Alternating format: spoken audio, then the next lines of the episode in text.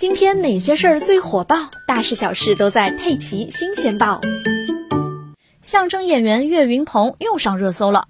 四月十一日，小岳岳在微博发问：“我买的手机显示一百二十八 G 内存，但打开一看，可使用内存只有一百一十二 G，那是不是应该只收我一百一十二 G 的钱呢？还是说收一百二十八 G 的钱也是合理的呢？”相关话题一度登上热搜，引来近三亿关注。不少人表示啊，自己也被这个问题困扰很久了。那么，手机储存空间真的有猫腻吗？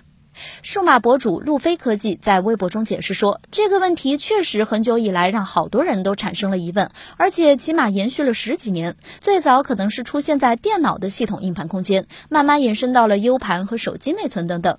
明白的人知道啊，这是因为系统以及预制的应用占据了一部分空间。其实除了这之外，还有算法的问题。制造商一般都是以一千兆为一 G 来计算生产，而系统则认定是一千零二十四兆为一 G，这样算。但其实空间也相应变少了。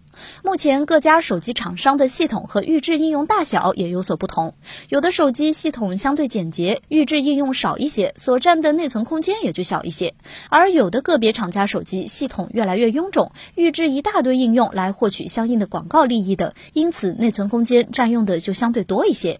南京市消费者协会的工作人员表示，随着电子设备的普及，越来越多的消费者开始关注产品参数是否符合实际的问题。虽然目前没有明确的规定要求电子设备厂家必须要将用户实际可用的内存空间标出来，但是呢，商家最好尽可能的将实际数据标注出来，而且越清楚越好，以免造成消费纠纷。